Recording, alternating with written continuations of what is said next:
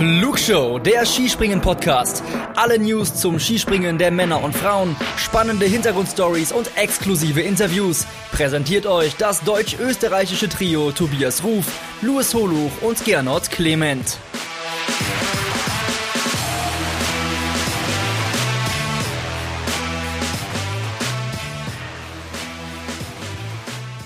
Der Sommer ist vorbei, nicht nur, wenn wir auf das Thermometer schauen oder einen Blick nach draußen werfen, auch was das Skispringen angeht. Ist der Sommer Grand Prix 2021 Geschichte. In Klingenthal haben die letzten Events und Veranstaltungen des Sommer Grand Prix stattgefunden. Darüber sprechen wir. Wir ziehen dann natürlich auch ein kleines Fazit über den Sommer Grand Prix in diesem Jahr und ja, einen klitzekleinen Blick Richtung Winter werfen wir dann auch, weil ihr dann bei uns erfahren werdet, wie es in der Flugshow weitergeht, bevor dann Ende November endlich der Winterweltcup wieder beginnt. Ich bin Tobias Ruf, Wintersportchef bei Chiemgau 24 und begrüße den Mann, der mich auch durch den Sommer immer treu begleitet hat, der unter anderem für Skispringen.com arbeitet. Hallo, Servus Luis. Holo. Servus, lieber Tobi, ich grüße dich. Genau. So, Luis, bist du bereit, nochmal einen Blick in Richtung Sommer zurückzuwerfen. Ja, absolut. Heißer denn je. Ich meine, wir hatten ja jetzt auch eine kleine Pause. Es wird mal wieder Zeit, dass wir was von uns hören lassen. Genau. Das tun wir und äh, werfen jetzt erstmal einen ganz kurzen Blick zurück und zwar auf das, was jetzt am abgelaufenen Wochenende, also heute ist der 4. Oktober, wir zeichnen am Montag auf und schauen zurück, was in Klingenthal die letzte Station des Sommer Grand Prix dann tatsächlich passiert ist. Und heute fangen wir mal mit den Herren an.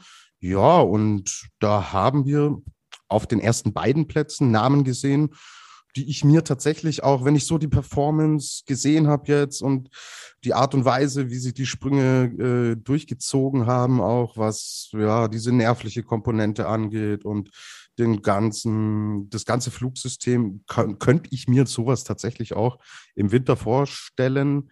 Ryoyo Kobayashi gewinnt ziemlich deutlich vor Halvor Egner Granerüth. Knapp 25 Punkte waren es.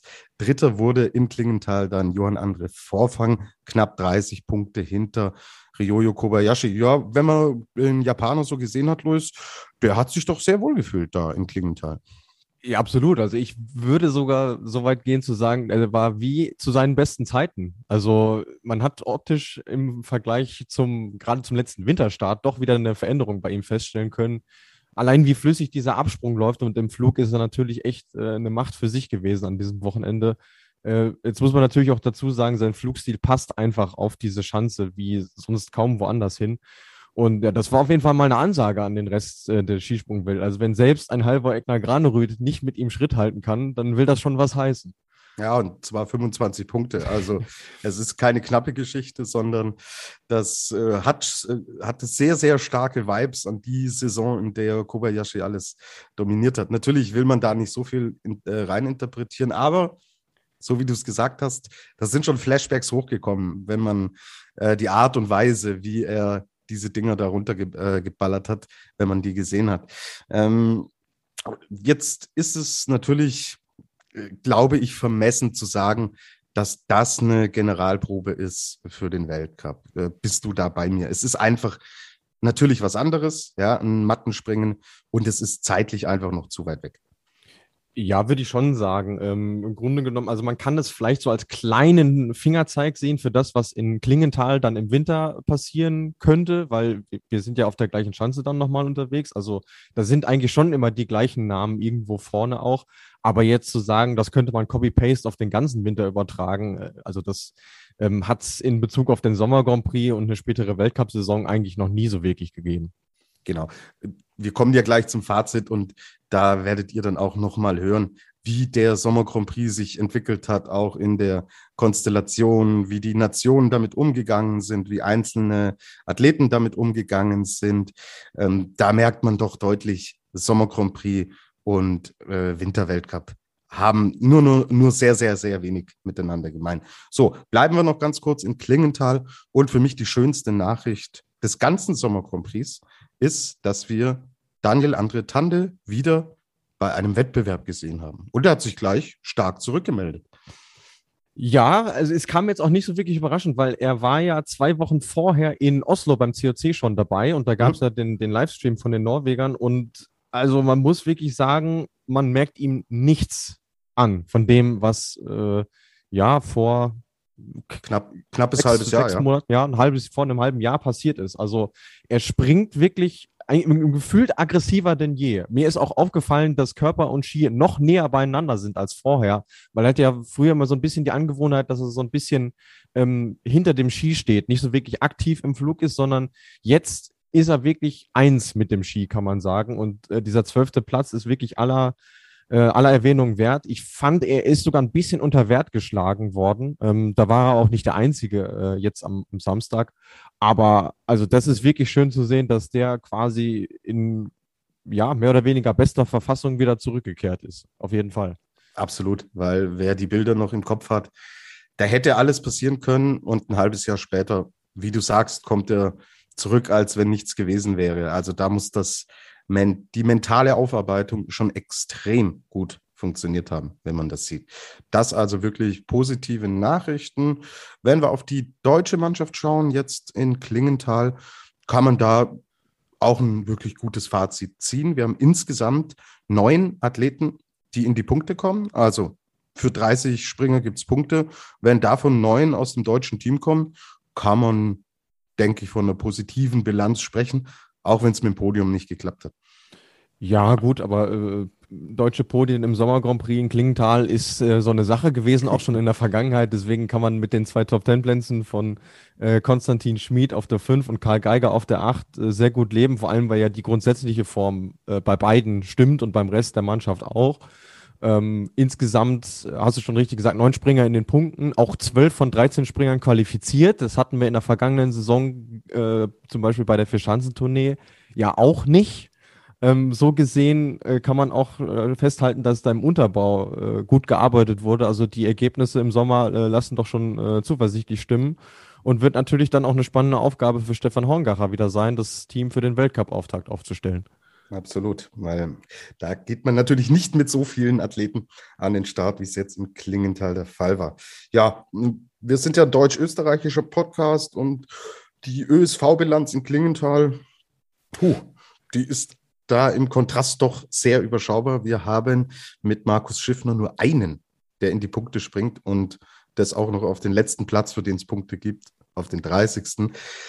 Der Rest war boah, ja, sehr überschaubar. Also ich frage mich bis jetzt immer noch, was das eigentlich war, was die da veranstaltet haben, um ehrlich zu sein. Also Kraft in der, in der Qualifikation disqualifiziert, Heiberg gar nicht erst am Start, genauso wie Jan Hörl, der ja gar nicht erst angereist ist. Philipp Aschenwald, er ist sehr guter Neunter in der Qualifikation und dann noch vor dem Start im Wettkampf disqualifiziert. Mika Schwann dann nach seinem Sprung disqualifiziert und Daniel Huber 37. Also es ging wirklich schon schlecht los und ist dann noch schlechter geendet, muss man leider Gottes sagen. Also das, das war leider gar nichts zum ÖSV an diesem Wochenende.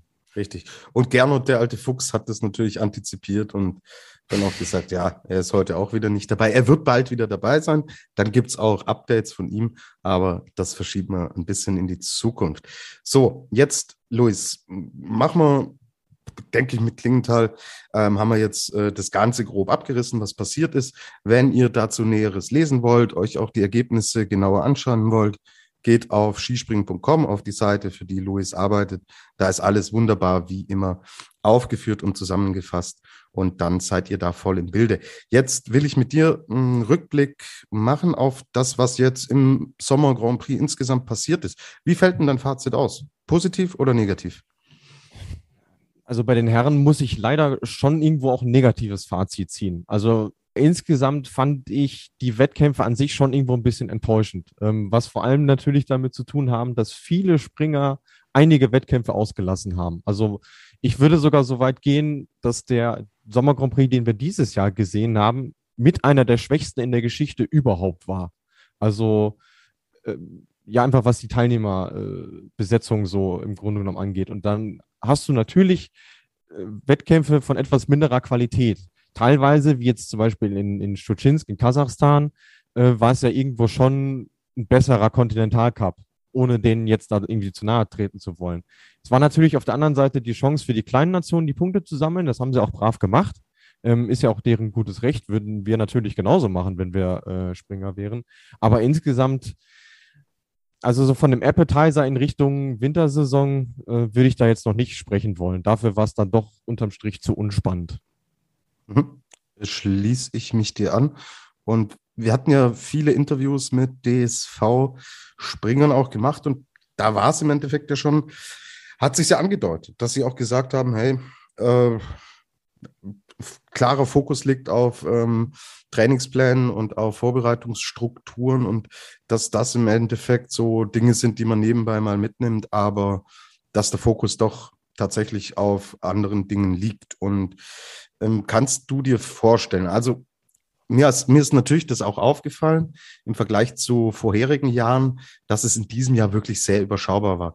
Glaubst du, es hängt noch mit Corona zusammen, weil es natürlich auch in jedem Land andere Bestimmungen gibt. Es gibt Regeln, es gibt dann natürlich auch Skepsis, dass man solche Reisen überhaupt unternehmen muss. Glaubst du, dass das ein Faktor ist? Und wenn sich diese ganze äh, Infektionssituation wieder so richtig stabilisiert, dass wir auch wieder einen Sommer Grand Prix sehen werden, der einfach auch attraktiver ist? Ähm, ich würde es jetzt gar nicht mal unbedingt an Corona selber festmachen wollen, sondern auch an den Ländern, äh, wo wir jetzt unterwegs gewesen sind. Also es war ja schon auffällig wenig in Mitteleuropa, was ja schon mal gerade für die Teams äh, eine Überlegung mit sich bringt, hm, tun wir uns diesen Stress überhaupt an, dorthin zu fliegen? Ich meine, Markus Eisenbichler hat das ja in unserem Interview auch herausgestellt, dass er gesagt hat, ja, früher als junger Bursche, das fand er total spannend, äh, die Länder vielleicht auch mal zu entdecken. Und jetzt in gestandenem Sportleralter muss er sich das halt nicht mehr antun. Und das ist ja schon eine Tendenz, die sich bei so ziemlich fast allen Weltklasseathleten irgendwo verfestigt hat. Jetzt darf man natürlich auch nicht vergessen, wir stehen wieder vor einer sehr langen Saison mit dem großen Highlight Olympia.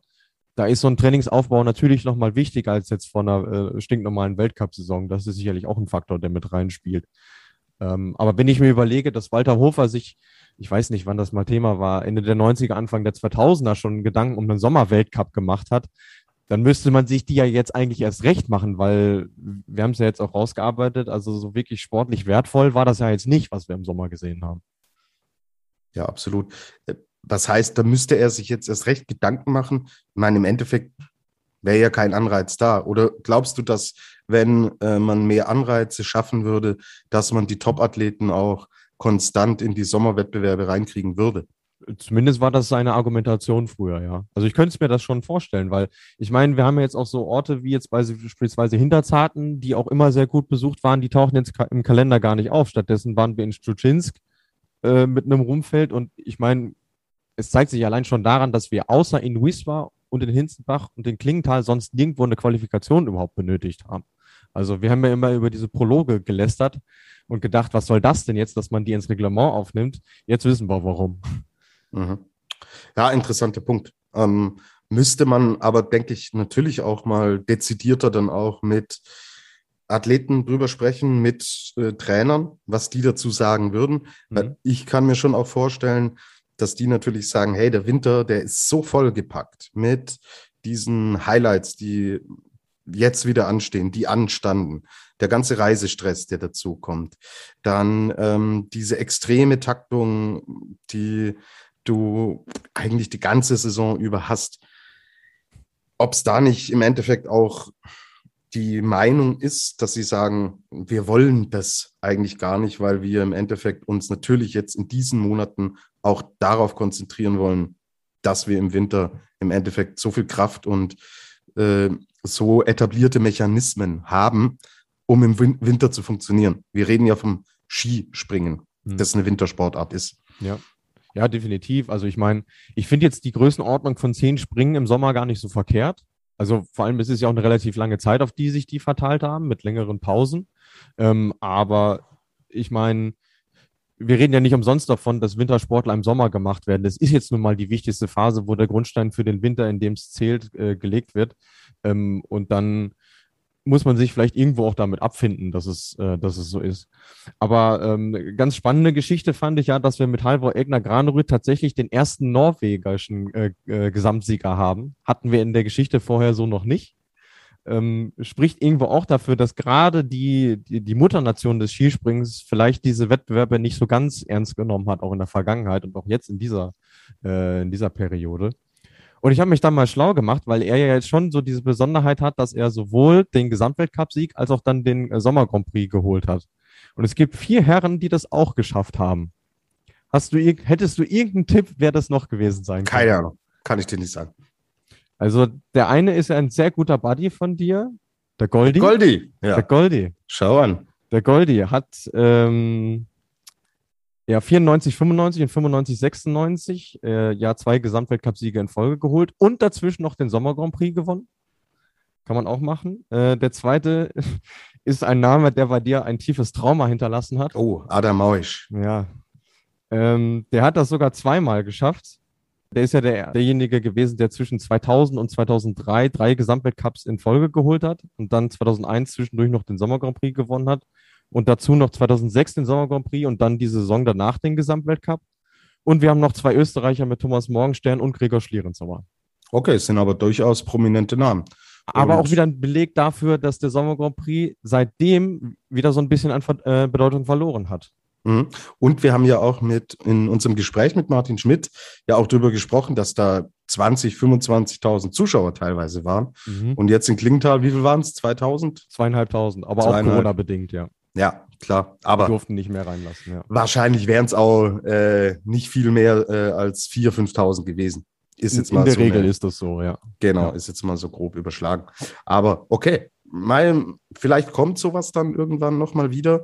Aber glaube ich, schwer zu spekulieren. Ich würde sagen, wir bleiben da auf jeden Fall dran und schauen, wie sich das im Endeffekt alles entwickelt. Ja, Halvor Egner Granerüth macht dort weiter, wo er im Winter aufgehört hat. Er gewinnt, du hast es gesagt, auch den Sommer Grand Prix und das bei vier von zehn Wettbewerben ist er angetreten. Mhm. Da aber kann sich die Bilanz wieder mal sehen lassen. Drei Siege, einmal zweiter Platz bei vier Wettbewerben, 380 Punkte viel besser geht's ja kaum. Also ähm, Mai, man sieht ja im Skispringen mh, ab und an so One-Hit-Wonder, die eine Saison, wo einfach alles aufgeht und die immer performen. Aber so wie der springt, jetzt auch nicht nur in diesen vier Wettbewerben, auch was man ja ansonsten an Eindrücken aus dem Training bekommt, ich glaube, da kann sich die Konkurrenz wieder warm anziehen. Richtung Winter. Ich meine, wir haben gesagt, es ist kein Indikator, aber wer so konstant die Dinger runterballert und das jetzt seit über einem Jahr, also das ist schon sehr auffällig.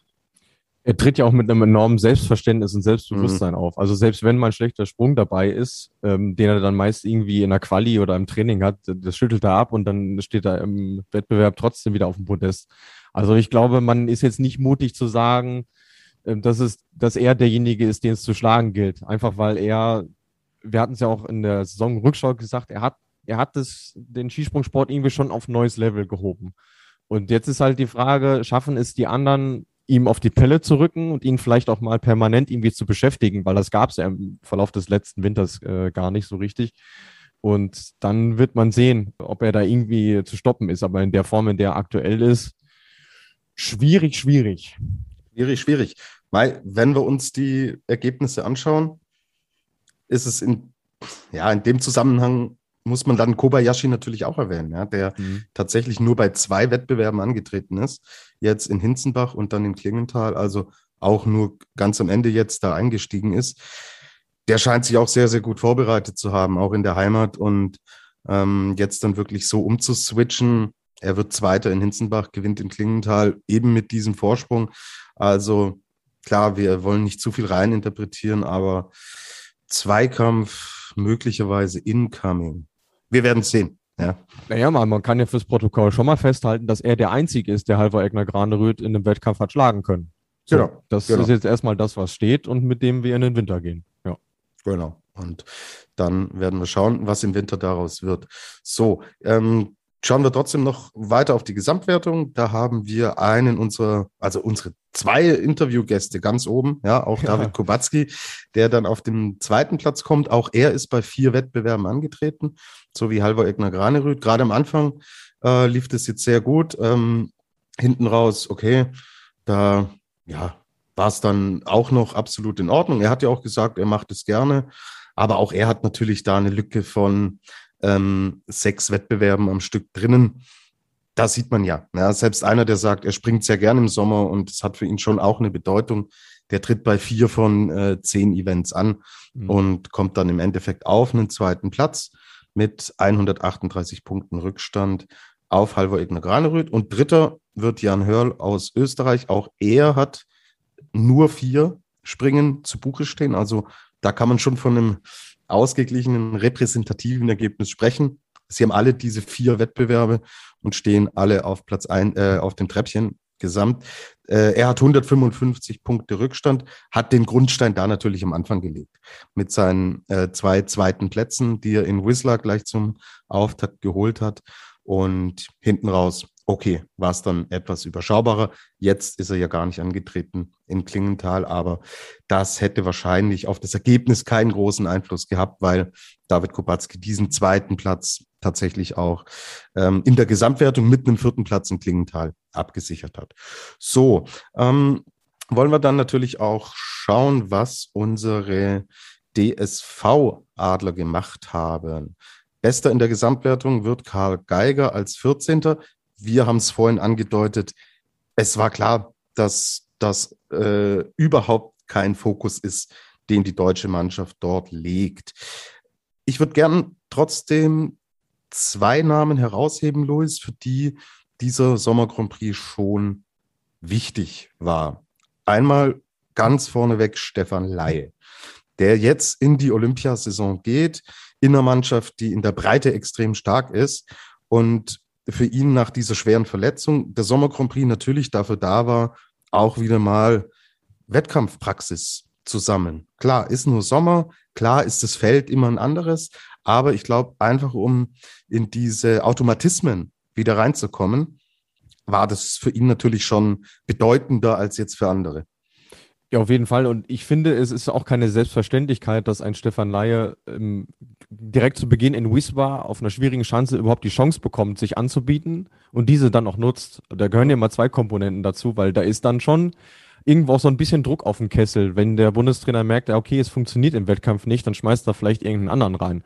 Aber der Stefan war den ganzen Sommer über eine sehr verlässliche, sehr stabile Größe und hat das Vertrauen absolut gerechtfertigt und ich sag mal, in der Form, in der er jetzt ist, ist er auf jeden Fall auch ein Kandidat für die A-Mannschaft äh, dann zum Weltcup-Auftakt im, im November. Es sind ja nur sechs Plätze zu vergeben. Das wird echt spannend zu sehen sein, für wen sich Horngacher dann äh, entscheiden wird.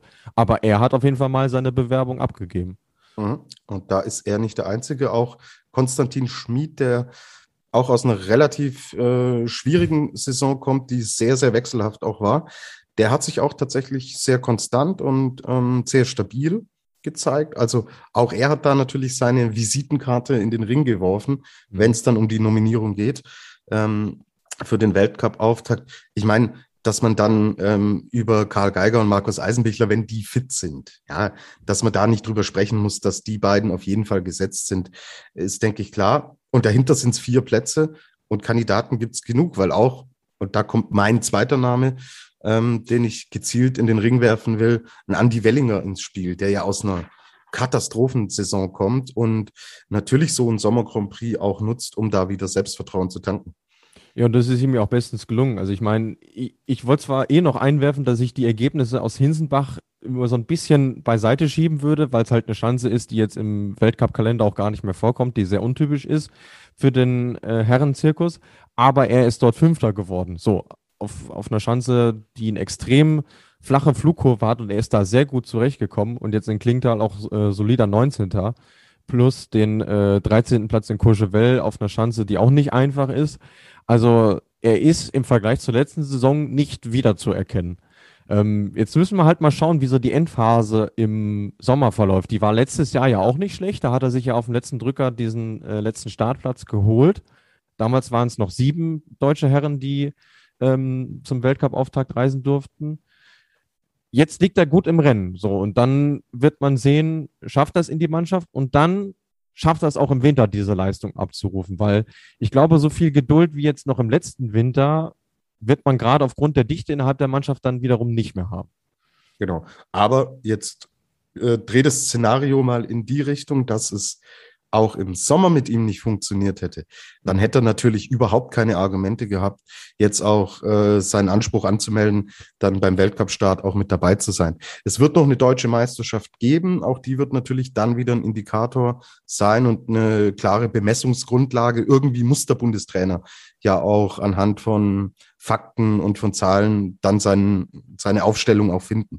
Aber Okay, wir reden vom, ich glaube, 20. April, äh, wenn es losgeht, dann in Nizhny Tagil, äh, 20. November, November sorry, ja, ja, ja äh, wenn es in Nizhny Tagil dann losgeht. Also es äh, ist noch ein bisschen Zeit bis dahin. Ja. Aber nichtsdestotrotz, wie du es jetzt auch herausgearbeitet hast und was ich auch gesagt habe, klar ähm, gibt man da im Endeffekt einen Eindruck ab und wenn der entsprechend positiv ist, ist es sicher kein Nachteil, wenn es dann um die Nominierungen geht. Ja, kurzes ÖSV-Fazit will ich noch ziehen. Mai Jan Hörl wird Dritter. Ähm, auch Stefan Kraft haben wir mal stark gesehen. Aber ansonsten war das alles, ja, doch auch recht überschaubar. Ähm, ist, glaube ich, klar, Markus Schiffner hat sich äh, schon auch angeboten. Also den muss man tatsächlich auch herausarbeiten, der ähm, drei vierte Plätze eingesprungen hat, einen sechsten Platz geholt hat.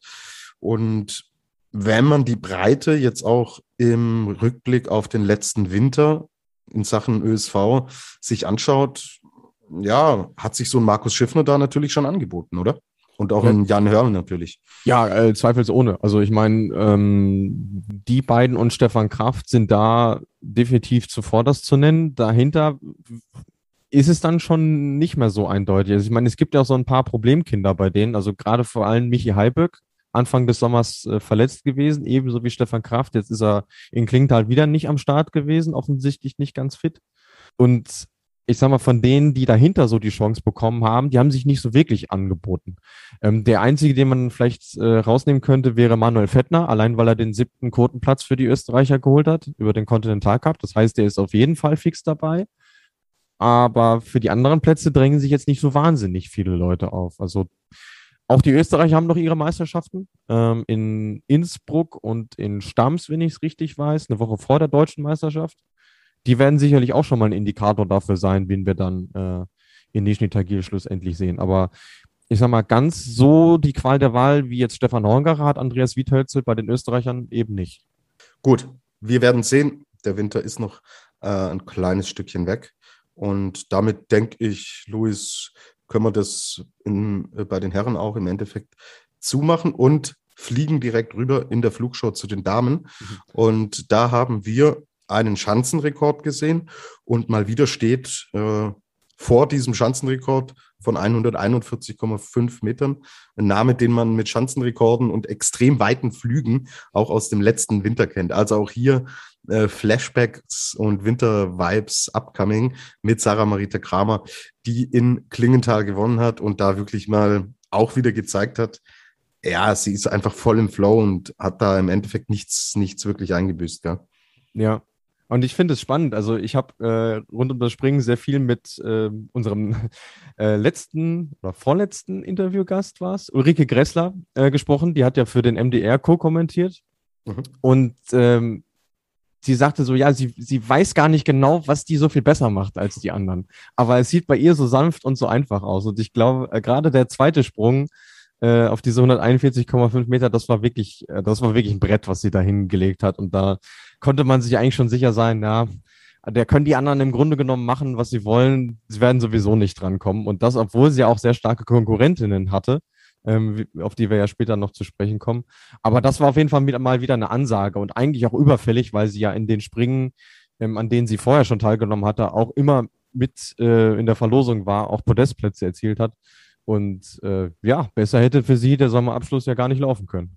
Das ist die große Kunst des Sports, Höchstleistung aussehen zu lassen, als wenn es was Selbstverständliches ja. und was Einfaches wäre. Man denke an einen Roger Federer zum Beispiel. Da sieht es mhm. ja auch so aus, so, ach Mensch, so schön rund, so schön flüssig. Er macht immer die gleichen Bewegungen und das ist das, was ja dieses ganz hohe Level ausmacht.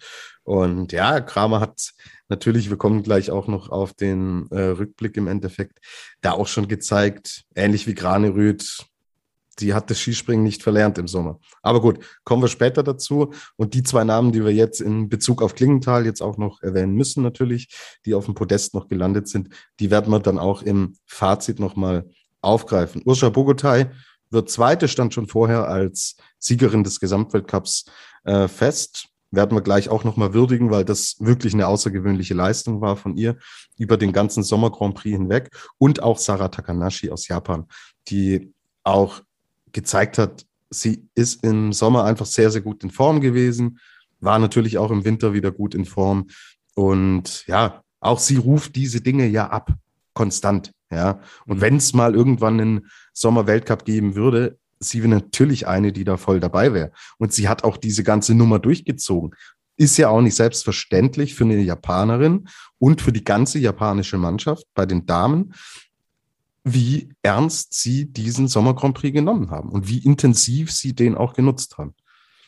Ja, wobei das schon was ist, was ähm, eigentlich seitdem es den Sommer Grand Prix für die Damen mehr gibt, den gibt es ja auch erst seit 2012, aber äh, es war in jeder der Saisons tatsächlich so, dass du ähm, jetzt im Vergleich zu den Herren schon ein aussagekräftigeres Ergebnis hast, allein weil die Damen insgesamt äh, deutlich weniger Wettkämpfe haben und die sehr dankbar dafür sind, wenn sie sich im Sommer messen können.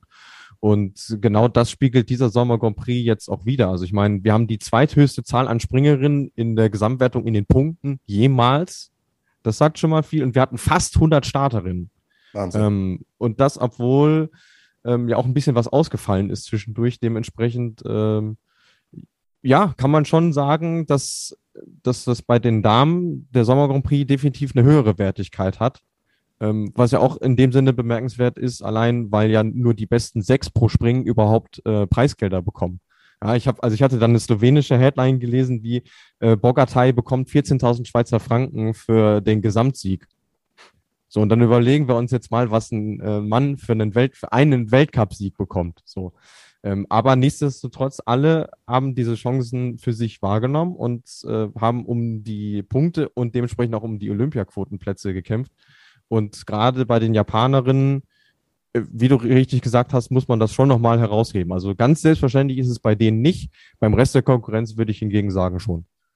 Genau, richtig. Hängt dann einfach mit der, natürlich mit der Distanz zwischen der Heimat und den Wettbewerben, die wir gesehen haben, zusammen. So, heißt, du warst ja schon mittendrin und ich habe es deutlich rausgehört, das Fazit bei den Damen Sommer Grand Prix fällt positiv aus. Ja, definitiv. Also die Wettkämpfe waren, auch wenn sie nicht immer einfach waren, ähm, vor allem, wir hatten das ja in, in unseren Rückblicksfolgen immer mal wieder erwähnt, ähm, aufgrund der defensiven Anlaufwahl der Jury, ja nicht einfach. Es war nicht einfach, auf Topweite zu kommen, einfach weil sehr, sehr vorsichtig damit hantiert wurde. Aber wenn wir jetzt im Vergleich sehen, dass die Siegerin alle sieben Springerinnen mitgenommen hat ähm, und sie dabei auch nicht die einzige war im äh, Sommer Grand Prix Verlauf, äh, war das sportlich wirklich sehr, sehr wertvoll und ich finde auch sehr aussagekräftig, weil wir sehen vorne die Namen, die wir äh, Ende des letzten Winters äh, schon vorne gesehen haben, plus diejenigen, die im Sommer jetzt einfach diesen Schritt gemacht haben und auch in der Lage waren, das im Wettkampf ähm, auf die Schanze zu bringen. So und dementsprechend äh, kann ich nur sagen, die sieben Springen, die es gab, hat alles super viel Spaß gemacht zum Gucken und ich glaube auch die Bedenkenträger bezüglich der Großschanze könnten jetzt mal stillgelegt werden, weil wir hatten von den sieben Springen sechs auf der Großschanze und es lief alles wunderbar ab. Dementsprechend war das wieder ein, ein guter Schritt in der Entwicklung äh, vom Damen-Skispringen. Absolut. Kann ich mich nur anschließen. So, bleiben wir doch aber ganz kurz nochmal in Klingenthal. Und ja, slowenische Headline. Die Sloweninnen haben dem Ganzen hier auch ihren Stempel aufgedrückt. Also vier Athletinnen in den Top Ten. Das ist mal eine Ansage.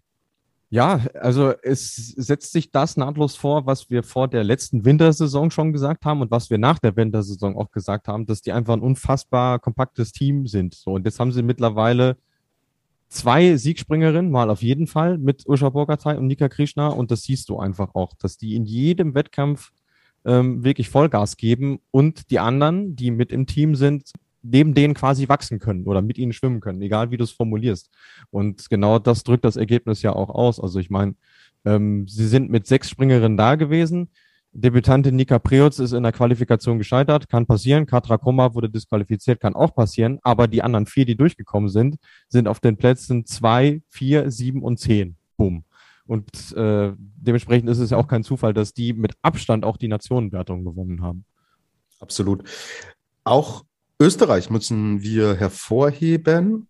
Klar, wir haben gesagt, Marita Kramer hat natürlich das Ding gewonnen, aber auch hier sehen wir im Endeffekt mannschaftlich ein sehr gutes und geschlossenes Ergebnis mit Eva Pinkelnick auf dem sechsten Platz, mit Lisa Eder auf dem elften Platz und Chiara Kreuzer, ehemals Chiara Hölzel, hm. auf dem 14. Platz. Auch da, denke ich, kann man insgesamt, wenn wir die, den gesamten Sommer Grand Prix nochmal Revue passieren lassen, dann denke ich auch aus österreichischer Sicht jetzt auch natürlich im, im Kontrast zu den Herren sehr zufrieden sein.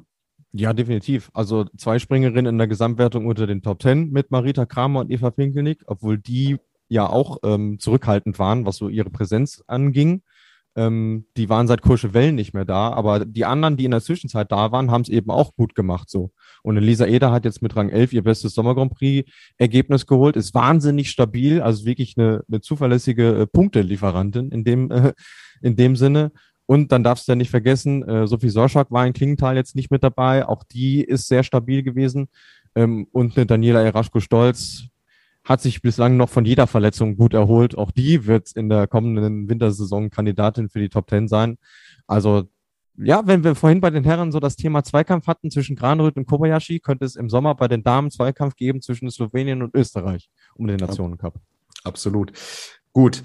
Zwei deutsche Springerinnen hatten Grund zur Freude, Grund zum Strahlen. Luis, wer war das und was war der Anlass? Ich weiß es natürlich, aber du darfst es jetzt nochmal zum Besten geben.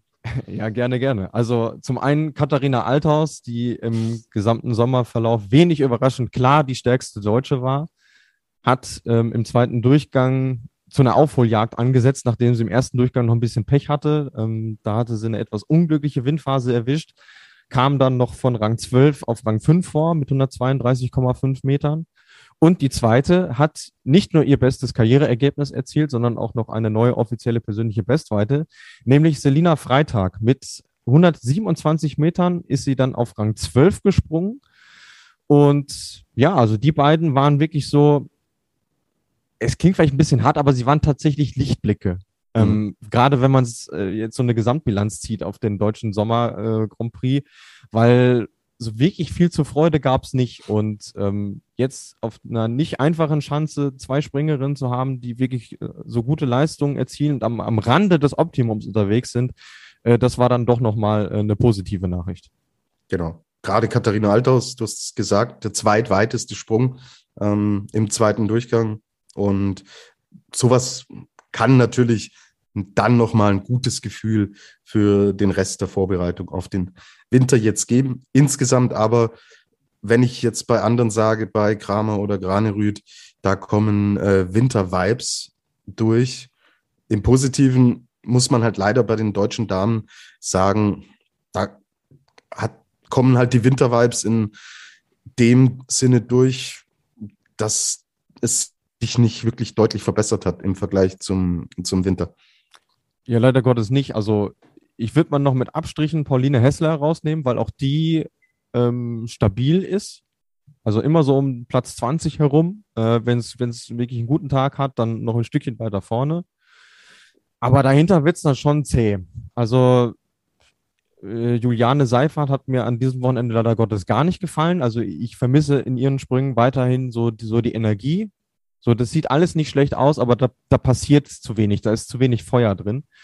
Und ja, ansonsten der Rest des Ergebnisses in Klingenthal war jetzt, war jetzt nicht toll. Also wir hatten mit Anna Rupprecht und Luisa Görlich zwei aus der A-Mannschaft, die die Qualifikation gar nicht überstanden haben.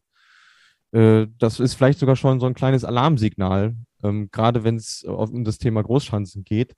Und unter dem Strich äh, muss ich dir leider recht geben, dass es nicht so wirklich äh, eine Tendenz nach oben gibt im Vergleich zum Winter.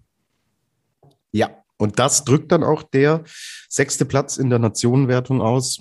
Und da ist man doch tatsächlich sehr, sehr weit zurück, wenn man sieht, dass Slowenien 1563 Punkte holt und damit ganz, ganz souverän den ersten Platz in der Nationenwertung im Sommer Grand Prix und die deutsche Mannschaft mit 285 Punkten dasteht, ist eine Differenz von 1278 Punkten. Das ist ein dickes Brett, ja. weil der Zweitplatzierte in dieser Wertung aus Japan kommt und 1048 Punkte hat. Also nur mal um die Relation so ein bisschen, bisschen da hervorzuheben. Also da gibt's noch sehr, sehr viel zu tun, wenn es dann in Richtung Winter geht. Aber nein, so ist es im Skispringen. Ähm, wenn die Sloweninnen nicht gut reinkommen in den Winter und da am Anfang ihre Probleme haben und jetzt zum Beispiel die deutsche Mannschaft oder die Norwegerinnen sich da vorarbeiten und Podestplätze einspringen und so, es redet dann kein Mensch mehr. Ach, aber der Sommer war ja so toll. Also diese Ergebnisse sind sehr, sehr schnell vergessen und vergänglich. Aber klar, wenn man aus einer enttäuschenden Saison kommt und es dann im Endeffekt so weitergeht, schwierig, ja. Kann man jetzt nicht sagen, man geht mit dem allergrößten Optimismus jetzt rein in den Winter. Nee, das mal definitiv nicht. Also der, der, Sommer ist eine Standortbestimmung und wenn du dann feststellst, oh, wir haben aber schon äh, einen Rückstand zu denen, die vorne sind und du gehst ja eigentlich davon aus, dass die Form Richtung Winter und dann im Winter selber auch noch besser wird, dann macht das auch im Kopf was mit dir. Gerade deshalb äh, seien die Ergebnisse von Katharina Altos und Selina Freitag wirklich nochmal hervorgehoben, weil man das jetzt auch nicht unbedingt hat kommen sehen. Ja, also die deutsche Mannschaft ähm, hat beim COC in Oslo zwar ein sehr gutes Ergebnis ähm, erzielt, war da auch meilenweit vor allen anderen. Ja, aber es war ein COC, so, und da war fast niemand von denen da, die jetzt auch in Klingenthal da waren. So, und dann siehst du nämlich, wie die Welt wirklich aussieht. Ja, dass der COC dann doch nochmal ein deutliches Level drunter ist. Aber okay, gut. Sie haben jetzt ein paar Wochen Zeit, da sich nochmal weiterzuentwickeln. Und dann schauen wir mal, was passieren wird, wenn es in den Weltcup-Winter geht. Als Favoritinnen treten sie definitiv nicht an. Und auch die Erwartungshaltung wird auch von unserer Seite erstmal recht überschaubar sein. So, ich würde sagen, Luis, wenn du nichts mehr hast, dann können wir das Kapitel Sommer Grand Prix 2021 zumachen. Oder fehlt dir noch was? Wir, haben, wir können noch einen kurzen kleinen Abstecher machen zu den äh, tatsächlich kleinen Nationen, einfach weil wir jetzt auch Nationen erwähnen, die bei, bei den Herren gar nicht erwähnt haben, nämlich Tschechien, Finnland und Kanada. Die haben auch wieder gute Ergebnisse erzielt. Mit Clara Ulrichhofer auf der 15, Jenny Rautionau auf der 18 und Alexandria Lutit auf der 19. Ja, das in dem Zusammenhang äh, soll auf jeden Fall auch nochmal erwähnt werden, weil äh, wir uns ja schon immer so ein bisschen Sorgen machen. So, ja, hm, wir sehen immer die Top 6 Nationen vorne gerade bei den Herren auch. Also ich finde, dass es bei den Damen echt einen netten Kontrast äh, da gibt, äh, die Nationenvielfalt und dementsprechend, äh, ja, sei das an der Stelle nochmal erwähnt. Aber ansonsten können wir tatsächlich das Kapitel Sommer Grand Prix für 2021 an der Stelle schließen. Genau so ganz noch nicht, weil wir auch Hörerfragen noch dazu haben. Mhm. Und die hören wir uns gleich an. Dann erzählen wir euch auch, wie es mit der Flugshow bis zum Weltcup-Start, wenn wir dann wieder natürlich reguläre Ausgaben haben, in denen wir die Weltcup-Wochenenden Revue passieren lassen. Gibt es natürlich noch ein Programm von uns. Jetzt machen wir ganz kurze Pause. Dann die Fragen unserer Hörerinnen und Hörer und dann noch ein kurzer Ausblick auf unser Programm bei der Flugshow. Also bis gleich.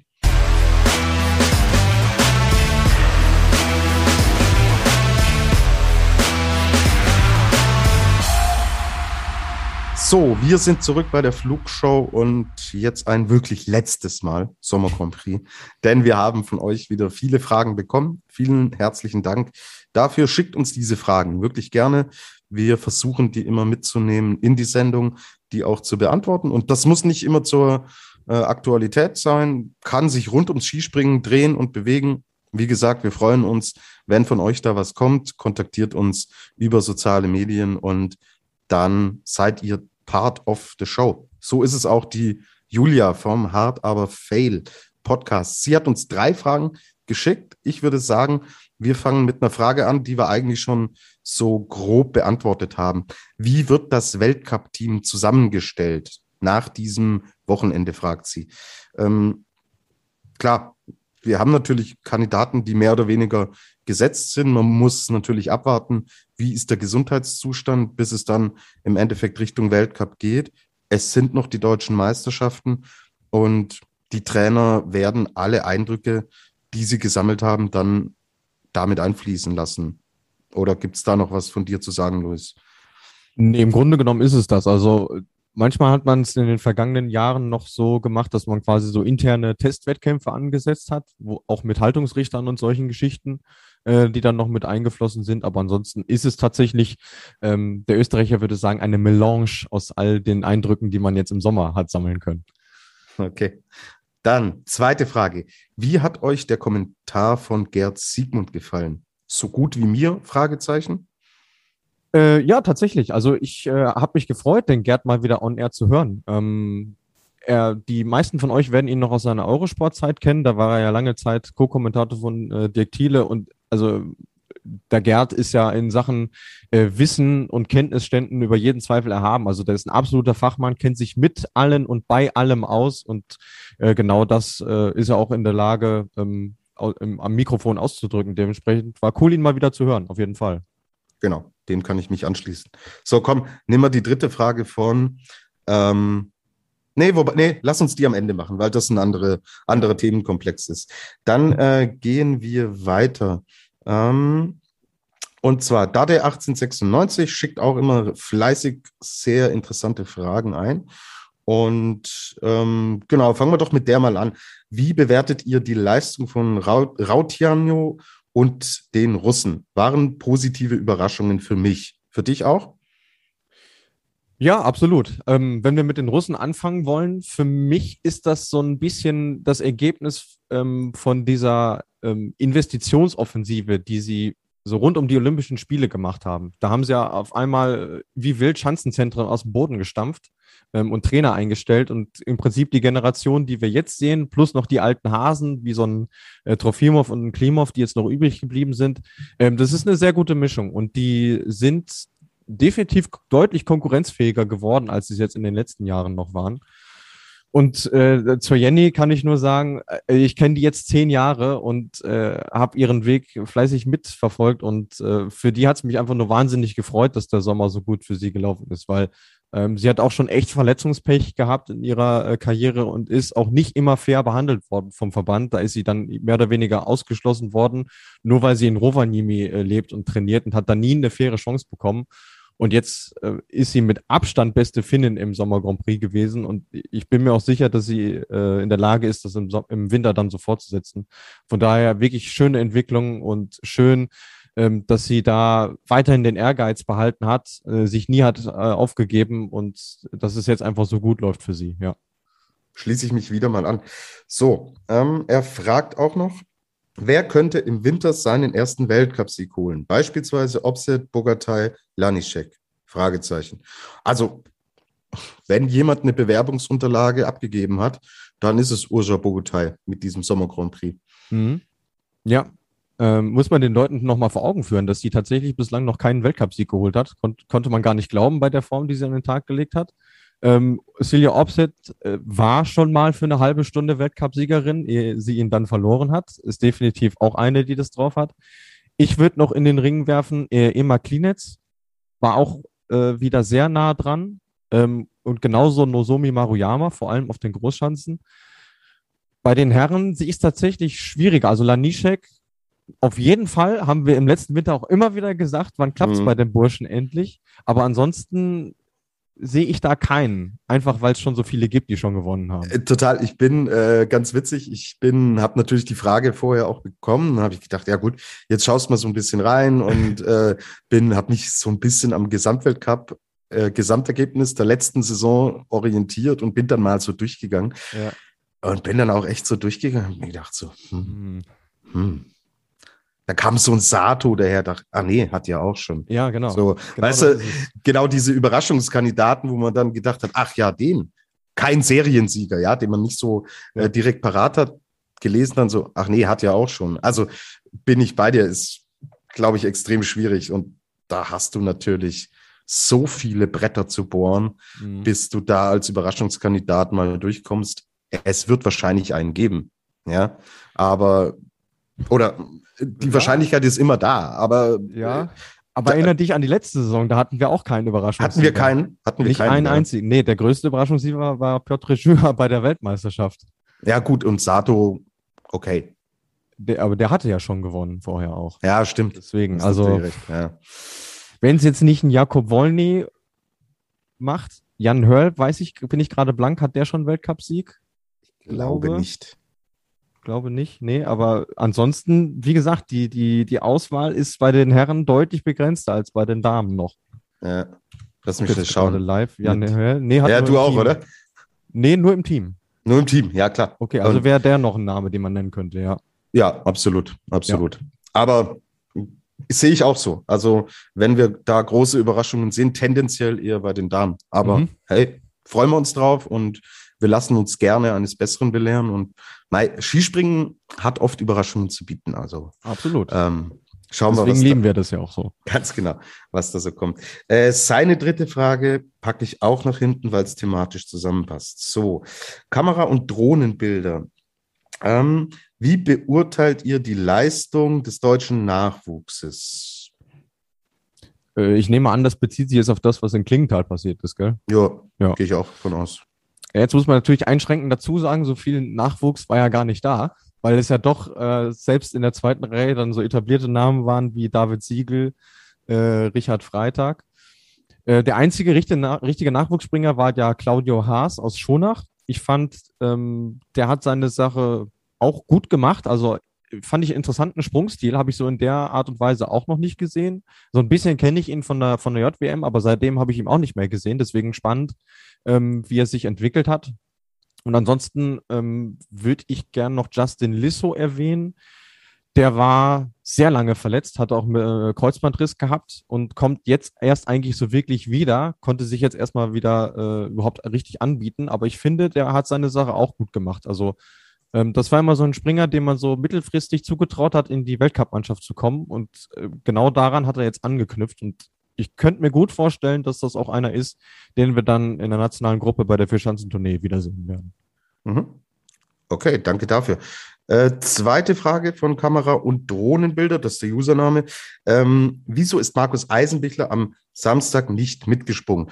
Äh, ich zitiere einfach mal das, was wir offiziell vorliegen haben von Seiten der deutschen Presseagentur. Er ist im Probedurchgang gestürzt, deswegen ist er nicht gestartet. Laut Bundestrainer Stefan Horngacher hat er sich aber nicht verletzt. Dann haben wir Emma.ajex gefragt. Allgemeine Frage. Habt ihr manchmal Kontakt zu den Springern wegen Podcast-Folge? Oder läuft das über eine Agentur ab?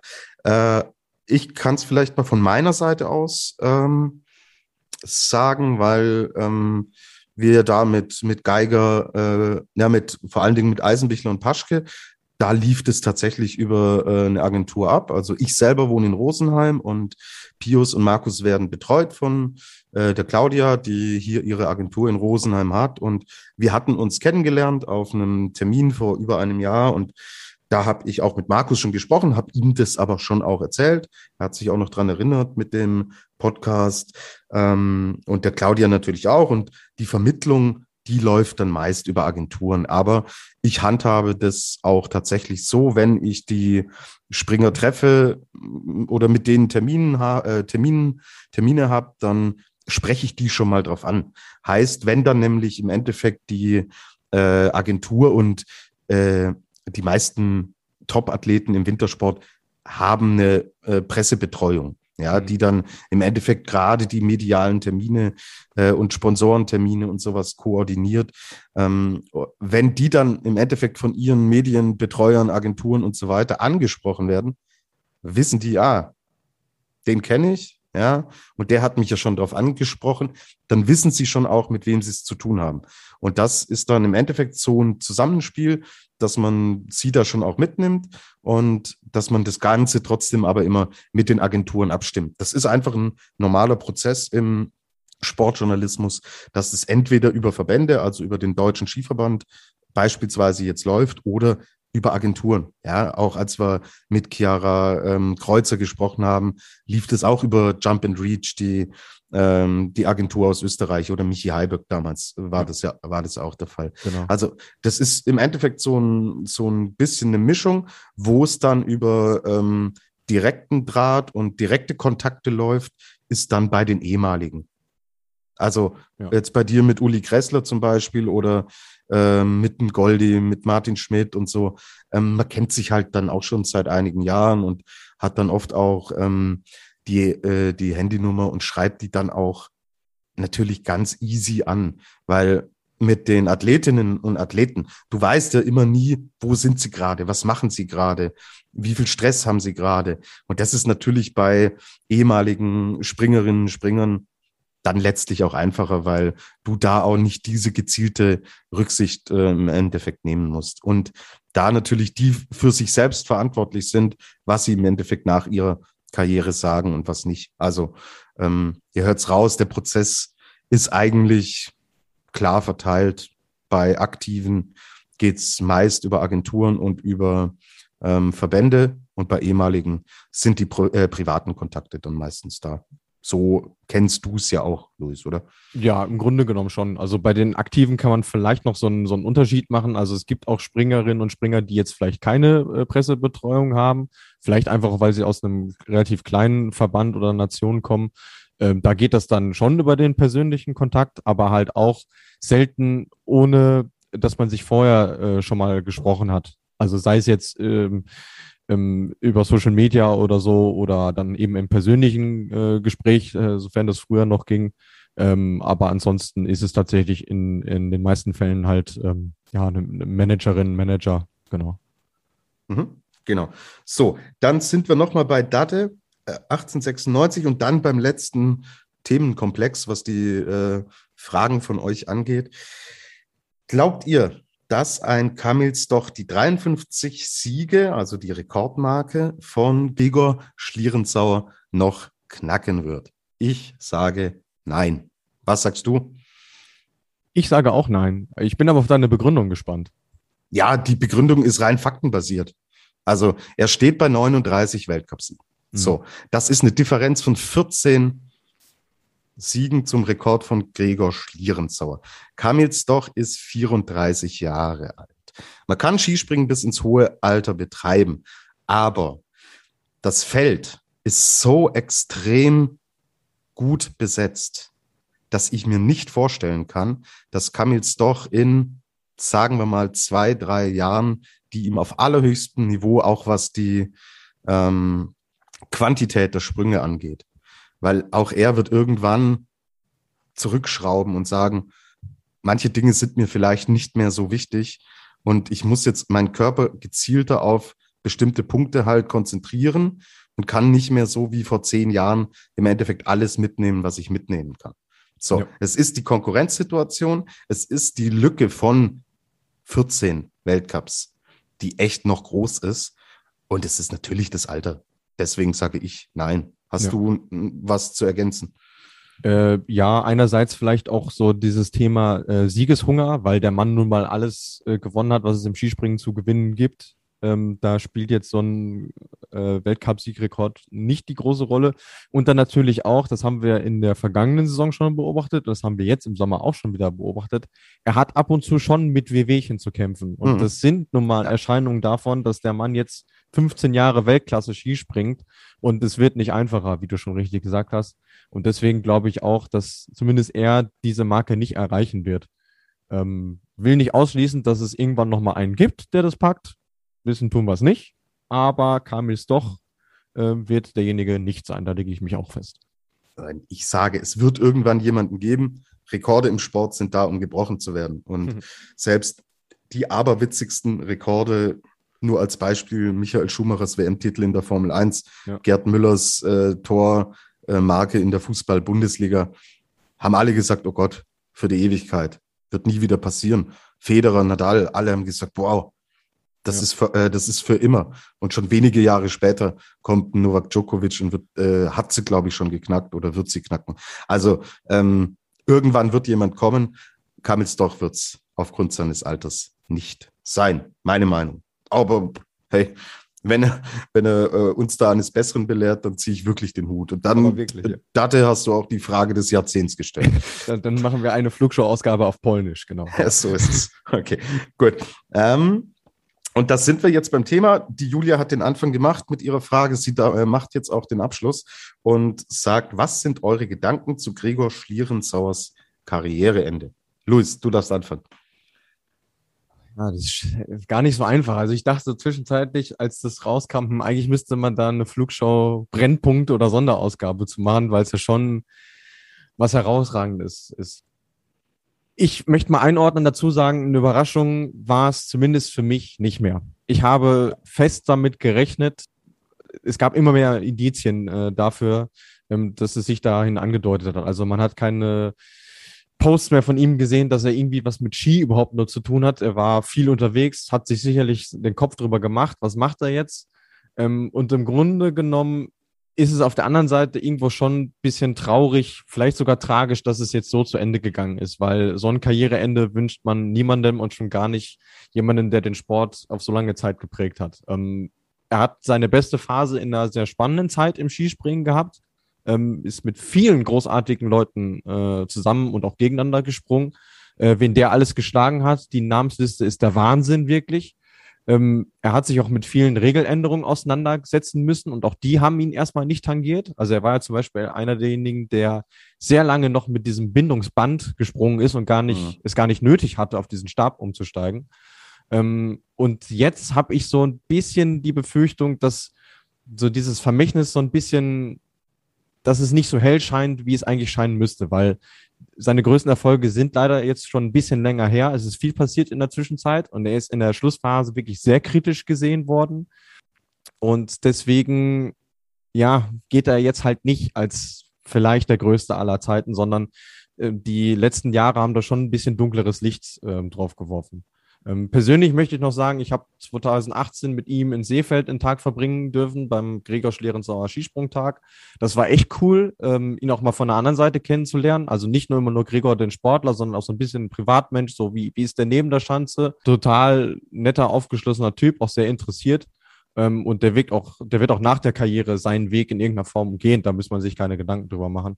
Ähm, aber es ist schon, wie gesagt, ein bisschen schade, dass es jetzt so zu Ende gegangen ist. Mhm. Ja, du hast letztlich alles gesagt. Ein Punkt vielleicht noch, den ich bemerkenswert finde, ist diese Hartnäckigkeit. Mhm. Du sagst, er, die Erfolge liegen jetzt doch länger zurück und diese Tiefs waren schon extrem in den letzten Jahren. Also jetzt wirklich nur, was das Sportliche angeht. Da immer wieder aufzustehen und zu sagen, ich versuch's nochmal. Ich versuch's nochmal dann versuchen wir jetzt diesen Weg nochmal zu gehen und diesen Weg zu gehen. Und das wird natürlich in den österreichischen Medien auch ganz anders begleitet als jetzt bei uns in, den, in der deutschen Presse. Ja, weil wer so ein Superstar war, da schauen die Leute natürlich und sagen, ja, wann kommt er wieder? Wann mhm. kommt er wieder? Dann gab es äh, mal ein kleines Erfolgserlebnis und haben sie gesagt, oh, der Schliri, der Schliri ist wieder zurück. Mhm. So, und das war dann schneller wieder vorbei. Und da wirklich die Hartnäckigkeit, die Geduld, auch den, die Lust auf diesen Sport zu haben, so lange dabei zu bleiben. Ja. Da ziehe ich dann im Endeffekt meinen Hut. Aber ja, es hat sich ja nie, hat nicht mehr viel darauf hingedeutet, dass das tatsächlich nochmal irgendwas wird. Und wenn du mal in dieser Liga gesprungen bist, wenn der jetzt dann regelmäßig in die Punkte gekommen wäre, wäre das für ihn ein Erfolg gewesen. Aus diesem Loch, aus dem er kam. Also ja. jetzt rein sportlich, wenn da nicht dieser, diese Rekordmarke Schlierenzauer steht, ja. sondern wenn ein Springer, der so tief unten im Tal ist, wenn der sich berappelt und regelmäßig in die Punkte springt, dann kann man sagen, oh, gut, hat er gut gemacht. Aber wenn halt dieser Name, diese Erfolge dort stehen, kannst du im Endeffekt nur wieder ganz nach oben kommen. Und da hat ja. überhaupt nichts darauf hingedeutet. Und deswegen ja, es ist so ein bisschen ein Zwiespalt. Ähm, einerseits Bewunderung, dass es so lange versucht hat, für seine Erfolge natürlich, da muss, müssen wir nicht drüber reden. Aber ähm, ich glaube, das war irgendwann dann eine Art Mission Impossible. Ja, also jetzt spätestens auch mit der, mit der Verletzung im Hintergrund war, mhm. war das dann irgendwo aussichtslos. Ähm, aber gerade gut, dass du es nochmal rausgekommen hast, diese Hartnäckigkeit ist ja vor allem deshalb so bemerkenswert, weil er hat Zeit seines Lebens oder äh, bis die Tiefs dann mal angefangen haben, hat er immer nur gewonnen. Ja. Immer nur. Das ja. hat im Kindesalter angefangen, ging dann über das, den Juniorenbereich und dann ist der so kometenhaft in den Weltcup reingestartet. Und äh, das ist auch ein Satz, der sich bei mir eingebrannt hat von, von Werner Schuster in einer Servus-TV-Doku vor, ich weiß, es können jetzt schon fast zehn Jahre gewesen sein, wo es auch so ein bisschen um äh, Gregors Werdegang ging. Da hat er das gesagt. Und gerade deshalb hätte ich schon fast schon ein bisschen eher damit gerechnet, dass er dann irgendwann sagt, okay, jetzt ist Game Over, weil ja, die Rückschläge sich ja schon gehäuft haben, aber es spricht natürlich dann auch wieder für seine Liebe zu diesem Sport, dass er sagt, ich möchte es nochmal probieren. So. Und das genauso wie seine Erfolge hat mir immer den größten Respekt äh, vor seiner sportlichen Leistung äh, abgenötigt. Mhm. Ich hätte mir vorstellen können, er hat es jetzt so lange probiert. Komm, die Olympiasaison, versuch's nochmal.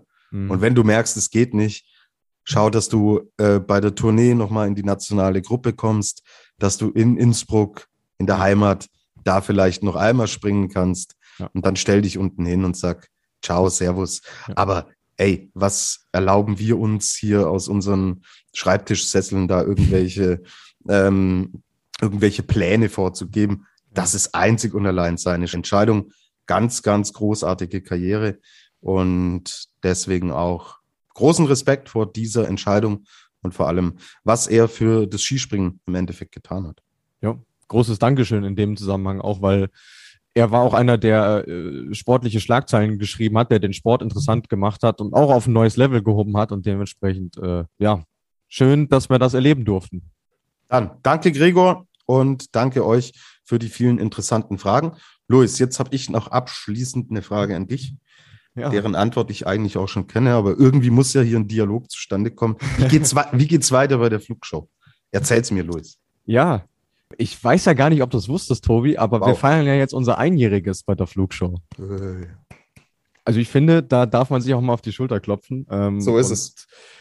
Und da haben wir uns gedacht, weil wir ähm, so viele Fragen von euch bekommen, ähm, dass wir tatsächlich mal eine Folge komplett nur mit euren Fragen bestreiten wollen. Also wie man das jetzt so schön neudeutsch nennt, eine QA-Folge möchten wir machen. Das heißt, ihr seid ab sofort ähm, aufgerufen, uns entweder via Social Media, Facebook oder Instagram oder über unsere E-Mail-Adresse flugshowpodcast.gmail.com Fragen zu schicken. So, das kann natürlich was mit Skispringen zu tun haben. Es kann natürlich auch was mit unserem beruflichen Dasein zu tun haben. Oder wenn es irgendwie was gibt, was ihr äh, persönlich von uns wissen wollt, dann könnt ihr das sehr gerne tun. Und zwar bis zum Freitag. Das ist der achte Jo. Bis zum 8. Oktober könnt ihr uns diese Fragen schicken. Das wird dann auch unser Aufnahmetag sein und in der Woche darauf werden wir die Folge dann veröffentlichen. Also, was ihr uns immer schon mal fragen wollt, könnt ihr tun.